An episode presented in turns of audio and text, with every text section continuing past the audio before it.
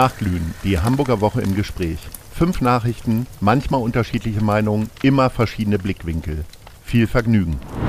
Moin, moin, mein Name ist Lars Meyer, ich bin Geschäftsführer der Guten-Leute-Fabrik und ich begrüße auch heute am Freitag den Chefredakteur vom Hamburger Abendblatt, Lars Haider. Moin. Heute diskutieren wir wieder die wichtigsten Themen der Woche und wir steigen direkt ein mit den Hamburg-Dialog. So hätten wir eigentlich unseren Podcast ja auch nennen können. Es ist aber tatsächlich eine Veranstaltung, wo der Bürgermeister Peter Tschentscher Vertreterinnen und Vertreter von Unternehmen, Vereinen und sozialen Einrichtungen, Kirchen und Gemeinden aus dem Sport und der Kultur am Donnerstag zu einem Hamburg-Dialog ins Rathaus eingeladen, um die Auswirkungen der hohen Energiepreise zu besprechen.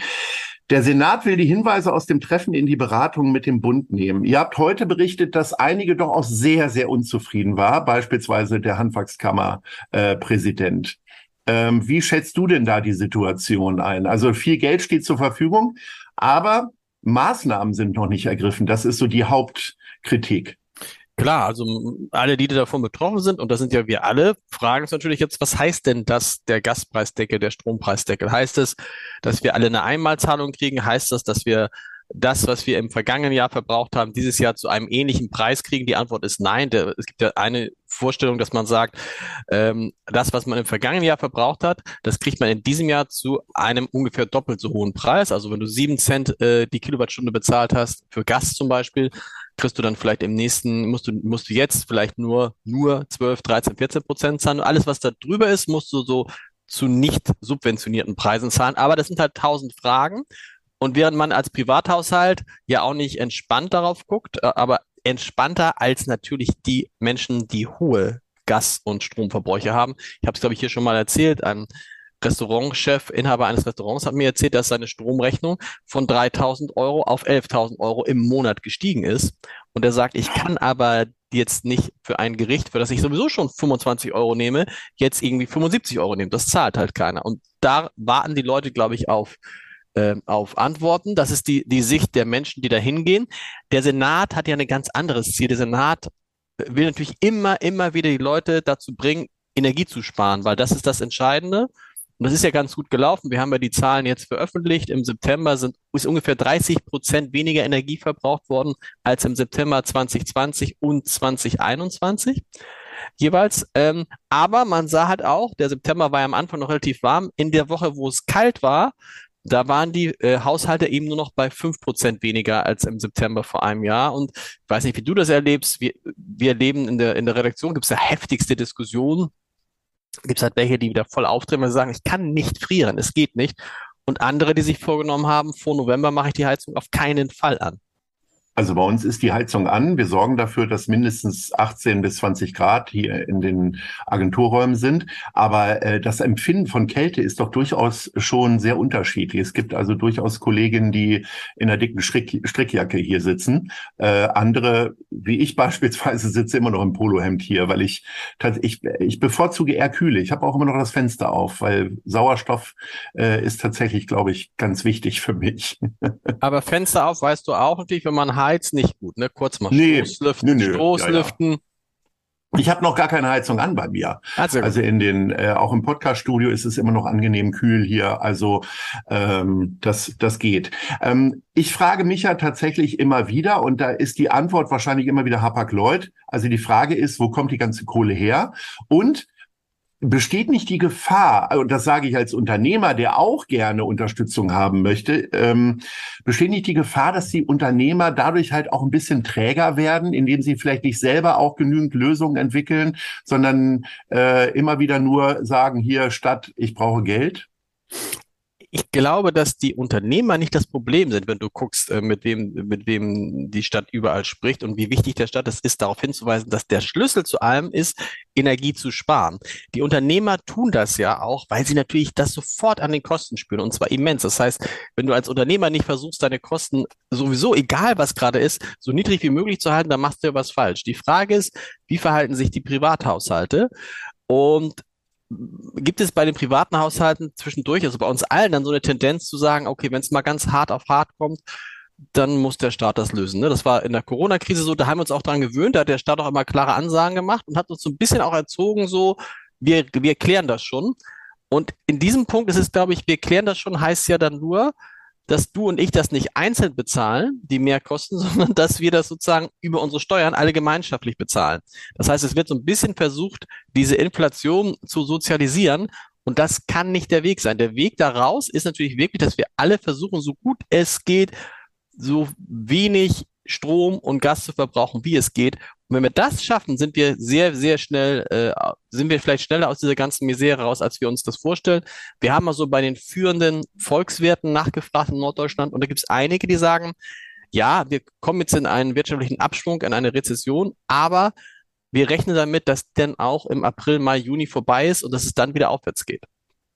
Das wollen wir natürlich alle hoffen. Ich habe auch noch mal kurz darüber nachgedacht, wann das eigentlich das erste Mal passiert ist, dass der Staat so in die Wirtschaft eingreift.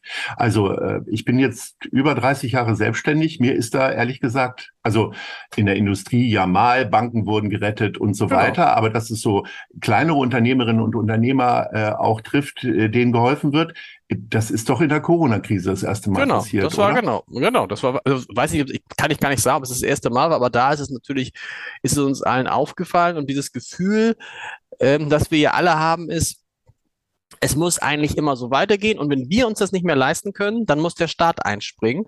Und da sind wir an so einem Punkt, wo es natürlich, wo jetzt auch die Menschen, die sich damit beschäftigen, eine gute Balance finden müssen. Einerseits natürlich uns allen zu helfen, durch diese Energiepreis, äh, durch diese, durch die, mit diesen hohen Energiepreisen klarzukommen. Andererseits aber natürlich Anreize zu schaffen, möglichst wenig Energie zu verwenden. Und das muss man sagen, das passiert ja schon in vielen, also was Sie welche hören. Ein Freund von mir hat eine, eine Uhr in der Dusche angebaut, die nach vier, vier Minuten so ein, so ein Lichtsignal aussendet und dann ist vorbei mit Duschen. Auch bei seinen, wie sagt er, auch bei den drei Frauen, mit denen ich zusammen lebe.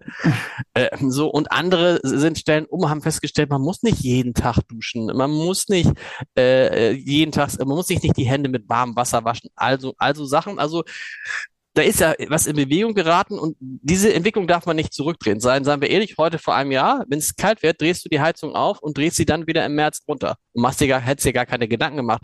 Was man verstehen kann, wenn Leute zwei, drei Cent pro Kilowattstunde Gas bezahlt haben. Also, wir hoffen, dass das alles ein gutes Ende nimmt. Ähm, keinen guten Anfang hat äh, der Mittwochvormittag genommen. Da gab es nämlich einen Ärztestreik. Viele Arztpraxen blieben geschlossen. Der Grund dafür ein Protesttag gegen Pläne von Bundesgesundheitsminister Karl Lauterbach. Er will den Kassenärztinnen und Ärzten einen Teil ihrer Honorare streichen. Warum sind die Arztpraxen geschlossen geblieben? Sie dürfen offiziell nicht streiken und deswegen war der Protest offiziell ein Fortbildungstag. Ähm, Karl Lauterbach kriegt es ja wirklich von allen Seiten. Ne? Ist der, ähm, also ich sag mal, ist, schwankt der so hin und her, wie wir, äh, wie uns das auch immer wieder suggeriert wird? Wie würdest du das einschätzen? Na, ich glaube, die Gesundheitsministerinnen und Minister, die hatten immer schwierigen Job, weil dieses System halt ein komplexes ist. Und ich habe jetzt Verständnis für die Ärzte, die natürlich anders als ähm, du oder ich oder der Gemüsehändler oder der Restauranthandel, die können nicht auf einmal ihre Preise erhöhen. Das ist ja mhm. alles vorgegeben bei denen. Das heißt, die brauchen auch irgend sowas wie einen Inflationsausgleich. Und ähm, die Lage bei niedergelassenen Ärzten ist halt nicht mehr die, wie wir sie vor 10, 20 Jahren kannten, dass irgendwie man drei Monate gearbeitet hat und dann hat man sich den ersten Porsche gekauft, sondern so doll verdienen die alle gar nicht mehr haben aber große Schwierigkeiten, Personal zu finden, haben auch, in Hamburg geht es noch, aber in anderen Teilen Deutschlands ist es natürlich äh, krass, dass du überhaupt noch einen Arzt findest, der dich aufnimmt und so. Und dann bist du in diesem System, was relativ unflexibel ist und wo du davon abhängig bist, dass andere für dich Entscheidungen treffen. Und da kann ich schon verstehen, jetzt auch nach der Corona-Krise und nach all dem, was die Ärzte so leisten. Ich erlebe Ärzte fast immer so, dass sie weit mehr leisten als das, was von ihnen erwartet wird.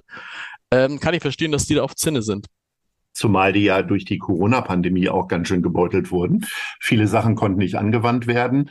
Äh, und andere Dinge mussten sie auch einmal tun, wie Corona-Impfungen. Ich glaube, so richtig viel Geld haben sie daran auch nicht. Naja, also es kommt darauf an, wenn du dich, wenn du dich gut organisiert hast. Ein Freund von mir als Arzt, der hat dann teilweise bis zu 400, 500 Corona-Impfungen am Tag gemacht. Dann, dann rechnet sich das schon. Aber du musst halt richtig, richtig, richtig hart arbeiten, um da auch so wie früher richtig gutes Geld zu verdienen. Wir gucken mal in die Bürgerschaft beziehungsweise ein bisschen auch in Richtung äh, Iran. Mit einem emotionalen Aufruf zur Solidarität mit den Demonstrierenden im Iran hat die Grünen Abgeordnete äh, Marian Blumenthal die hamburgische Bürgerschaft bewegt. Unter Tränen und Schluchzen forderte sie am Mittwoch in der aktuellen Stunde Beistand für die Frauen, Mädchen und allen anderen Menschen, die seit Wochen im Iran trotz des gewaltsamen Vorgehens der Sicherheitskräfte und bereits vieler Toter gegen das menschenverachtende Regime auf die Straße gingen. Viele Frauen schneiden sich die Haare ab, auch mittlerweile in Deutschland. Du hast jetzt schon sehr kurze Haare.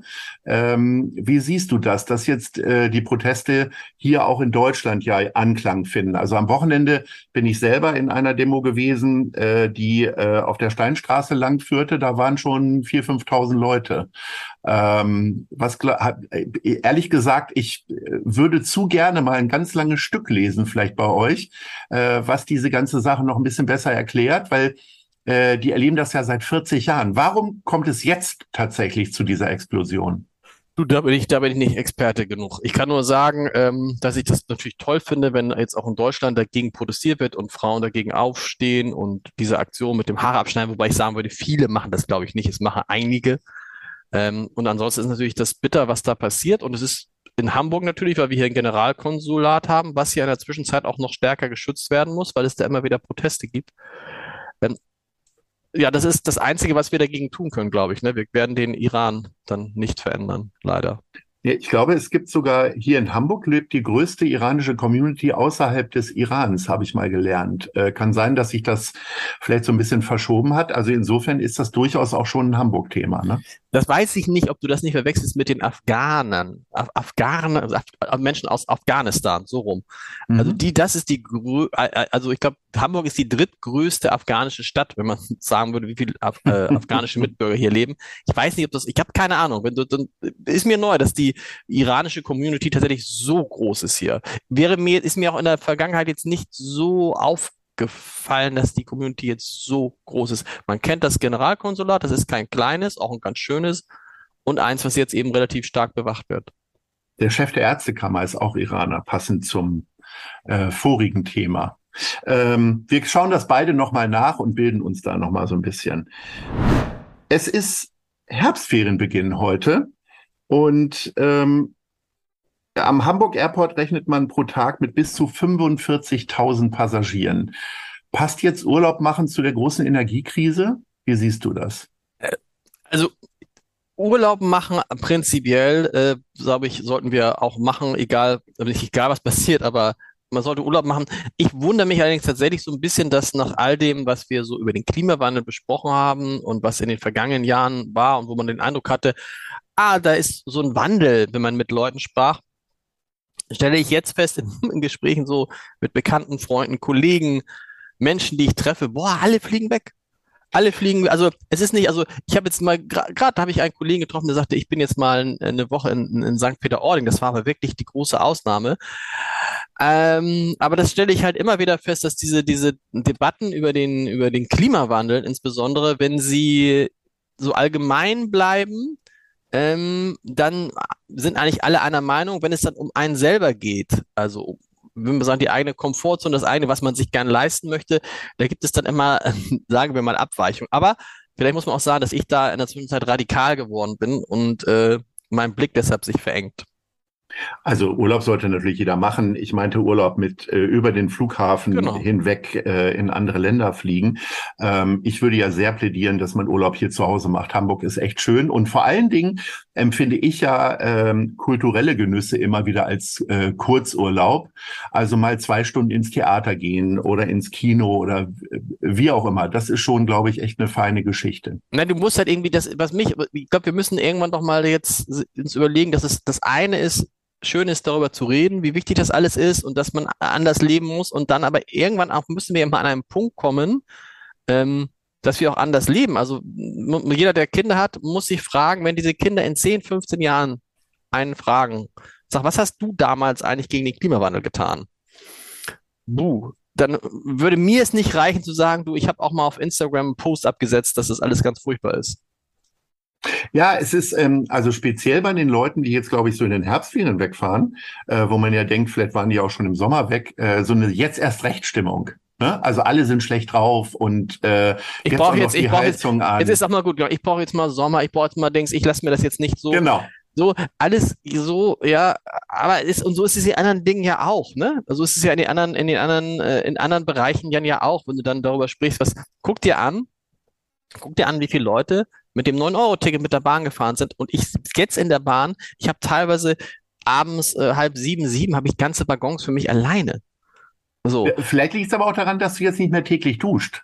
Äh, du hast ja vorhin gesagt, das, das ist vielleicht nicht mehr. Aber das wäre das, das, das, vielleicht liegt es daran. Aber auf jeden Fall denkst du so, boah, äh, wenn, wenn man, man wurde ja gezwungen zu einem anderen Leben, ne? So, mhm. und also zu einem Leben mit weniger Dienstreisen, mit äh, äh, mehr zu Hause sein, sich im Zweifel auch um, um mehr zu Hause einbringen, was weiß ich, alles Mögliche. Man hat auch dabei viele Dinge festgestellt, die echt gut sind. So, und mit dem Reisen ja vielleicht auch hat man festgestellt, boah, Deutschland ist ja auch wunderbar und nochmal, wenn jemand äh, jetzt einen Urlaub machen will, auch einen gerne langen Urlaub und da kann man nur hinfliegen, prima. Und wenn ich mir aber angucke, dass, glaube ich, in Hamburg, der Hamburger Flughafen, was glaubst du, wie viel Prozent der Flüge vom Hamburger Flughafen sind innerdeutsch? Was schätzt du? 30? Es sind fast knapp über 80 Prozent. Echt? So. Und da fragt man sich, muss es sein? Muss man innerdeutsch noch fliegen? Und muss man diese kurzen, diese kurzen Strecken, muss man die mit Flugzeug machen?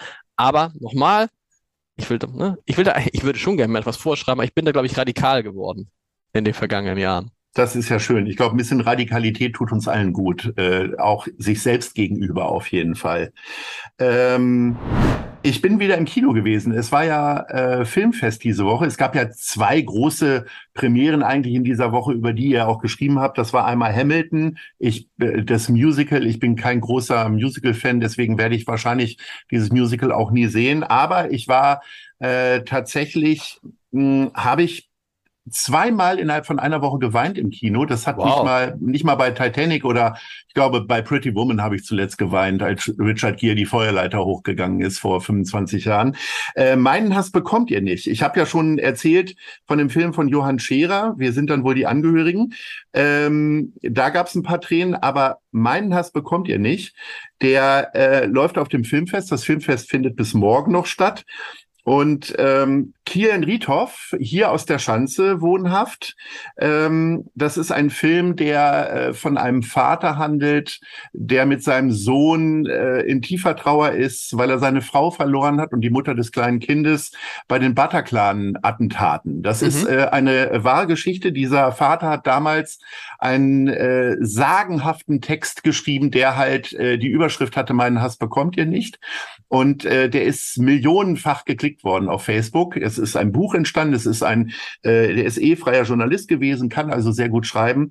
Und äh, dieser Film finde ich sehr ungewöhnlich, ist ein sehr französisches Thema ja nun, weil es ja in Paris stattgefunden hat. Ähm, aber Kilian Riethoff hat mit äh, seinem Schulfranzösisch, hat mir später erzählt, er hat drei Monate nochmal extra Französisch genommen, einen französischen Film inszeniert. Also mit französisch sprechenden Schauspielerinnen und Schauspielern äh, und so weiter und Gewerken. Und ähm, der Film kommt am 10.11. ins Kino. Ist also noch ein bisschen Zeit, kannst du also schon mal eine Karte kaufen. Möchte ich wirklich hier allen ans Herz legen. Ist allerdings etwas, wo man hinterher nicht fröhlicher rauskommt, als man da reingegangen ist. Definitiv nicht. Also es war wirklich ein einziges Geschluchze im Kino bei einer Premiere. Das habe ich selten erlebt, weil ich glaube, bei einer Premiere ist man ja ganz häufig immer noch mal ein bisschen so abgelenkter irgendwie äh, klingt mega, aber klingt natürlich äh, äh, nicht nach dem, was man jetzt gerade braucht. Ne? Ich würde eigentlich gerne, also, also es ist ja, es ist ja, es ist ja kein Mangel an Situationen, wo man ins Schluchzen und ins Nachdenken und ins Grübeln kommt. Das äh, muss man einfach nur irgendwas anmachen gerade leider. Ja, nur wir beide ähm, geben den Leuten ein bisschen Abwechslung äh, mit Nachglühen und insofern freue ich mich auch auf die nächste Woche mit dir, wenn wir wieder uns ein paar Themen vornehmen. Bis dahin wünsche ich dir wenig Tränen, viel Sonne und viel Frohsinn. Ahoi. Tschüss. Tschüss. Nachglühen, die Hamburger Woche im Gespräch, ist eine Produktion vom Hamburger Abendblatt, Ahoi Radio und der Gute Leute Fabrik.